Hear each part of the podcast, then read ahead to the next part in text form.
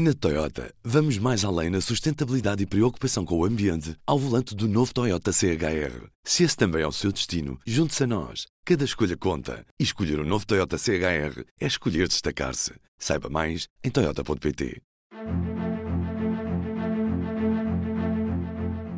Há uma procura em excesso face à oferta. A oferta é curta, a procura é, é grande. Temos que racionalizar e, portanto, não, não vejo outra solução, sinceramente. Acho que ninguém mais se vai entender se não for esse caminho. Bom dia. O meu nome é David Pontes e está a ouvir o P24. Para muitos especialistas, a melhor resposta, falemos de ambiente, falemos de estacionamento, falemos de trânsito, não é nem carros elétricos, nem parquímetros, nem certamente mais estradas. A melhor resposta é sempre a mesma menos carros. Por muito que possa doer a quem vive numa sociedade em que o automóvel reflete maturidade, riqueza, ascensão social e, ok, claro, também serve para transportar pessoas e bens de um lado para o outro, o facto é que nós devíamos ter menos carros. Os números dizem que haverá cerca de 530 carros por cada mil portugueses, o que nos coloca acima da média europeia.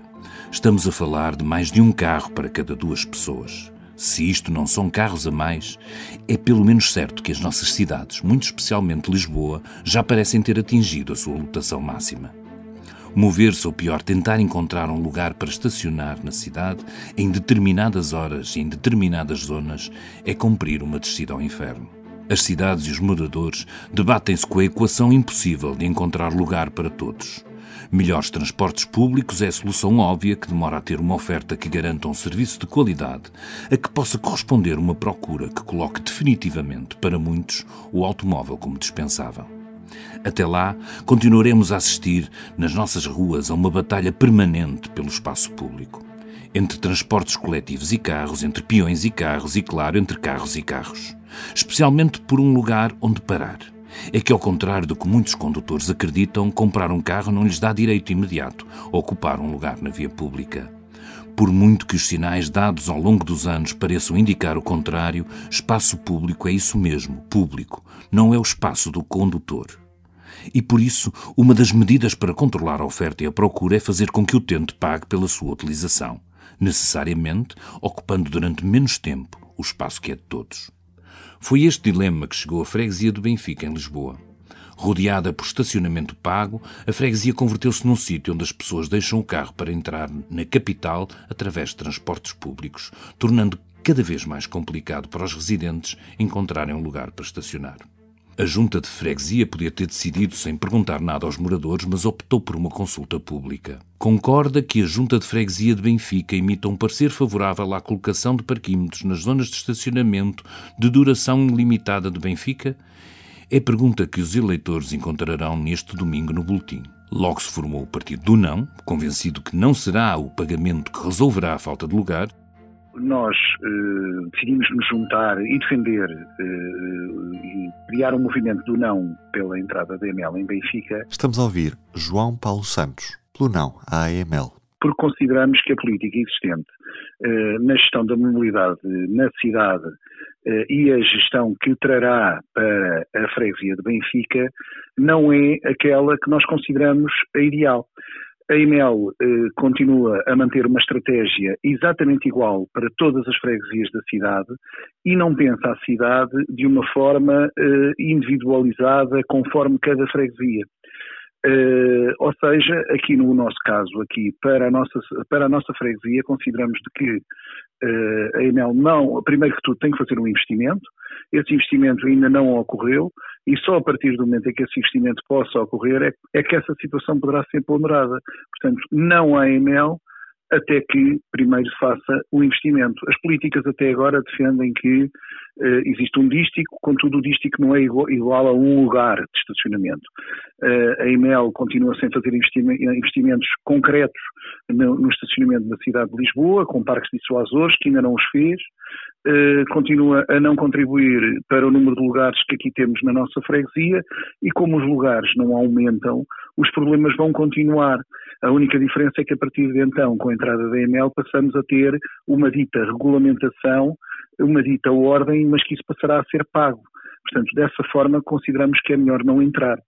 o comércio vai sair prejudicado porque todos os lugares passam a ser cobrados e automaticamente as pessoas já não poderão ter a disponibilidade e o acesso conforme tinham anteriormente. A Benfica não pode ser construído apenas só para as elites.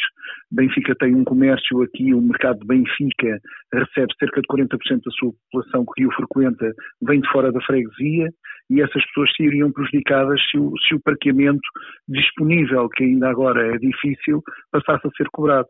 Portanto, a EML tem que ter uma estratégia global na mobilidade, com uma ligação direta ao, ao transporte pesado de passageiros, e isso não ocorre. Benfica necessita de uma linha de rede elétrica que lhe faça a ligação das portas de Benfica à zona de Sete Rios, isso não está ainda previsto, nem, nem, nem, nem faz parte dos planos da, da Câmara Municipal de Lisboa. Uh, os acessos ao metro, a obra para a saída de boca de metro em Benfica continua a não existir e, portanto, nada disto ajuda a que uh, possamos ter uma Benfica com capacidade para poder ter neste momento os moradores e os veículos que têm disponível e que existem. Se nós pegarmos em, em, em situações concretas, nós temos um, um espaço específico a dita zona 9F, que será a zona uh, possível para, para, a entrada aqui, que se prevê que seja a próxima zona a entrar a EML, essa zona tem cerca de 570 lugares, dos quais 30 informais, ou seja, com a entrada da EML esses 30 lugares informais iriam desaparecer. E tendo em conta a relação que tem pelo número de carros por habitação, e tendo em conta que ali residem 700 e, existem 708 habitações, para uma relação de 2.6 carros por habitação, nós teríamos 1.840 veículos para os ditos 570 lugares. Portanto, até mesmo só apenas contabilizando os moradores, já verificávamos que aquela teoria da rotatividade era muito difícil de acontecer.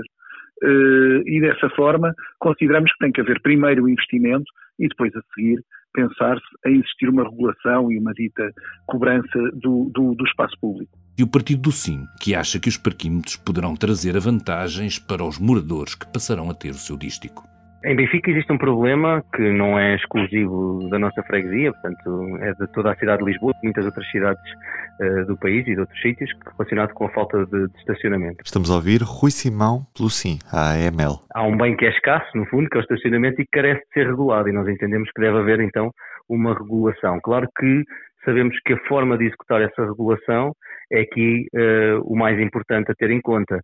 A verdade é que o, o, referendo nada diz sobre isso, o referendo só te pergunta sim ou não, se nós podemos iniciar esse processo de regulação ou não. Entendemos que, que a Junta de Freguesia, ao tomar esta iniciativa, no fundo lavou as mãos não é? do, do problema. Uh, e as pessoas que, se no fundo o resultado do referendo for não, nós não podemos iniciar um processo a seguir de ver como implementar a regulação do estacionamento. Vamos ficar como estamos, com o problema caótico, com aquilo que é chamado estacionamento informal, mas que é uma coisa que não existe. Estacionamento informal é mesmo irregular, que é os carros estacionados em cima do passeio, Uh, não há lugares destinados a residentes, não há nenhuma vantagem para os cuidadores informais, para veículos elétricos, não há nenhuma dessas coisas que há no resto da cidade. Portanto, ficamos como estamos e se calhar parados no tempo uh, indefinidamente, porque não sei como é que se reverte uma decisão uh, de um referendo. Parece-me ser mais difícil do que reverter uma decisão política, porque pode mudar o executivo.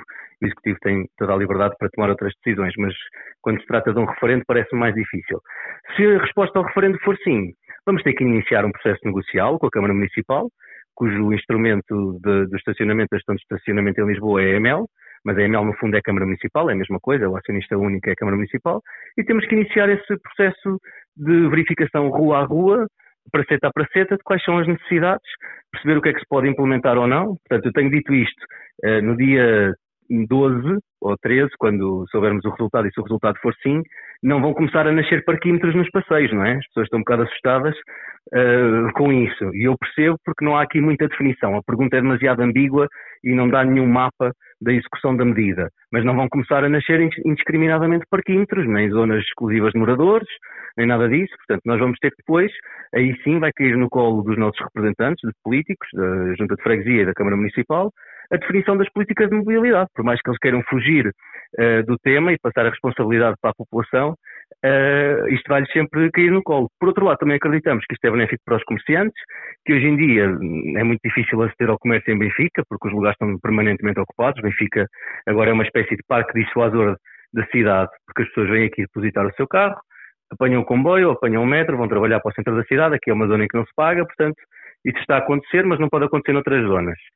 Uh, o comércio hum, sofre com isto, como é evidente, e, portanto, tem que haver mais rotatividade.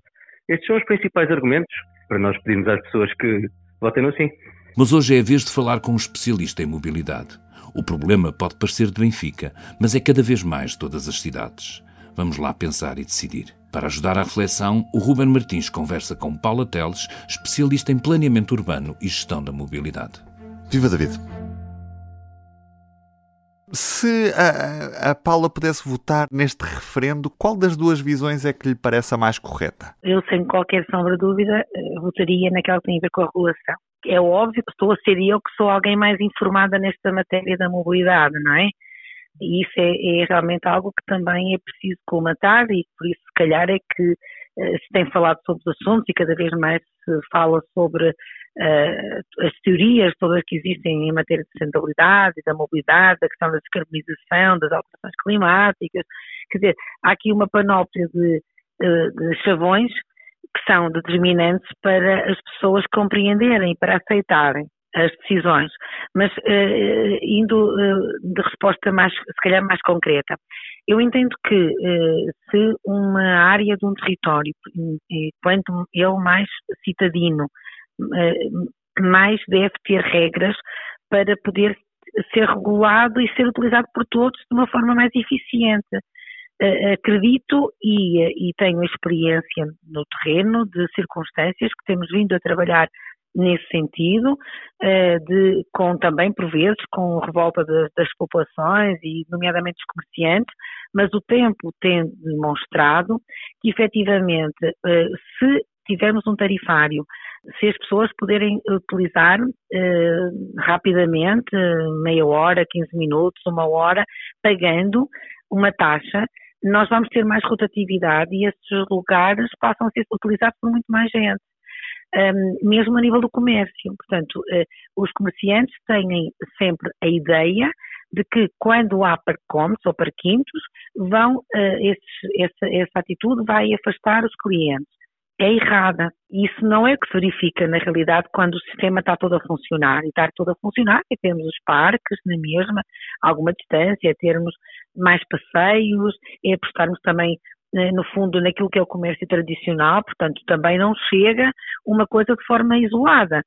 Agora, também do, do outro lado, de quem habita, se quer que diga, eu parece-me, e hoje também é assim que se faz, que uh, vão ser beneficiadas as pessoas porque vão acabar por ter um dístico, vão acabar por ter o seu lugar, uh, de, de, vão encontrar o lugar com muita mais facilidade do que hoje, que é uma balbúrdia por todo lado e que são capazes de chegar a casa para almoçar e, e o lugar está ocupado por outros, não é?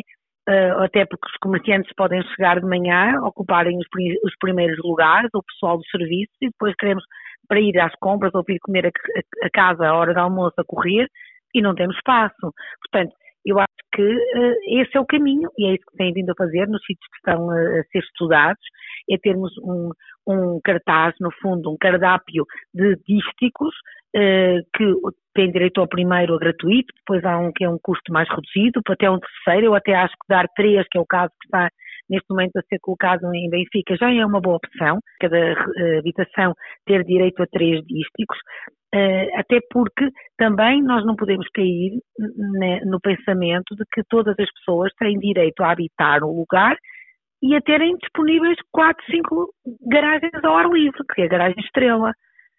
Uh, o, o, espaço público uh, tem que ser de todos, não pode ser de quem uh, tem apartamento, até porque quem tem casas e, e, e tem lugares de garagem também teve um custo. Custou dinheiro ter uma, um lugar de garagem. Portanto, eu também acho que há aqui uma, uma, uma posse por parte de quem habita um bocado demasiada, que foi assim ao longo do tempo e que não pode ser hoje, no sentido de, de tal sustentabilidade, que nós temos que dar espaços para uh, espaço público, portanto temos que retirar carros porque temos que aumentar passeios, precisamos de criar portanto, áreas mais humanizadas. Agora, claro que também do ponto de vista das políticas públicas é preciso levar a estes sítios cada vez uh, mais transporte, com mais frequência, com mais conforto, com segurança, para que de forma gradual as famílias comecem gradualmente a libertarem-se alguns carros uhum. que têm. Só mesmo para, para ficar mais, mais claro ainda, hoje não é racional numa cidade não cobrar estacionamento. É isso? Não, não é? tem, que, tem que ser cobrado. Não, o estacionamento é um lugar público, mas é um lugar que tem que ser pago por quem utiliza. Não temos outra solução. Numa, num, quando chegamos a, a espaços do território que estão repletos, eh, não é, de, de, de, neste caso, de procura, a procura tem que ser racionalizada. Não temos outra solução. Portanto, há uma, há uma procura em excesso face à oferta. A oferta é curta, a procura é, é, é grande. Temos que racionalizar. E, portanto, não, não vejo outra solução, sinceramente. Acho que ninguém mais se vai entender se não for esse caminho. E mais, e até sou da opinião que o próprio comércio tradicional não vai beneficiar nada porque os lugares vão ser, vão ser ocupados por residentes e por comerciantes, e não por aqueles que vão à procura exatamente dos serviços e do comércio. E, portanto, tem que ser essa a solução. Parece-lhe que neste momento as nossas cidades e o país como um todo está a adaptar bem a esta necessidade de adaptação daquilo que é o padrão da, da cidade e uma melhor convivência entre os vários meios de transporte? Ou ainda continuamos muito a ter cidades desenvolvidas em função do automóvel e onde o peão ou os meios suaves não são uma prioridade? Sim, esse, esse, é de facto o que está a acontecer ainda no nosso país. Nossas cidades ainda continuam a ser eh, geridas pelo, pelo, automóvel, pelo carro, uh, ainda as infraestruturas ainda, vão, ainda, ainda, estão muito a ser feitas nesse, nesse, dessa forma e nesse percurso do automóvel que, que foi sempre o rei. Agora, as tendências uh, e a inversão começa a ser nítida. Claro que são nas cidades maiores, é sempre, é sempre pelas cidades maiores que começa todo, todo este trabalho de não ter medo, de, de trabalho de, de, mais disruptivo, de, uh, implementar medidas que vão de acordo com as tendências europeias, que há muito já são essas grandes cidades da Europa, que é mais, menos carros, mais peão, mais bicicleta, mais transporte público. Agora, se nós repararmos atualmente para as medidas que são, estão a ser implementadas, mesmo que ainda de forma gradual e pouco expressivas, tanto em Lisboa como no Porto, e vamos agora caminhando para algumas capitais de distrito, Braga, outras que não são como Guimarães, mas que já têm esses apontamentos, Viana do Castelo, Faro, quer dizer, nós começamos a, a verificar que a tendência começa a ser a inversão deste paradigma. E nós começamos a verificar isso, começa-se a construir ciclovias, começa-se a aumentar os passeios, começa-se a ter bike sharing, começa, começamos a ver micromobilidades, portanto, e as pessoas também, sendo mais formadas, compreendem. Eu acho que isto é uma questão também de formação e mudança cultural, portanto, nós temos que fazer essas atitudes, temos que ter, ter esta atitude de inversão este paradigma, mas é preciso também explicar, falarmos com, com os municípios, com, com as pessoas, para que elas compreendam melhor estas novas medidas. E esse é sem dúvida o caminho, claro.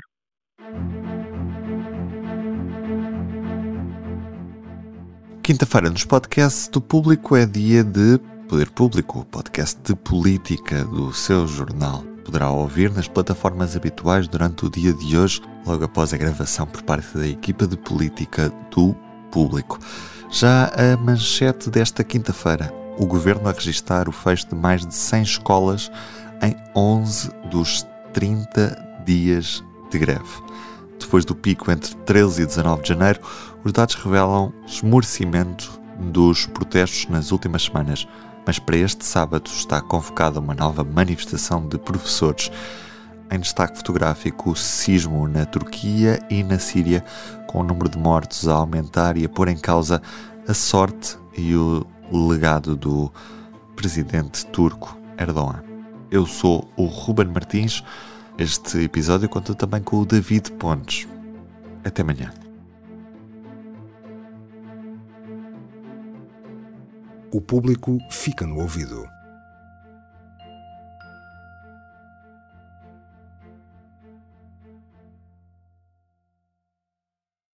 Na Toyota, vamos mais além na sustentabilidade e preocupação com o ambiente ao volante do novo Toyota CHR. Se esse também é o seu destino, junte-se a nós. Cada escolha conta. E escolher o um novo Toyota CHR é escolher destacar-se. Saiba mais em Toyota.pt.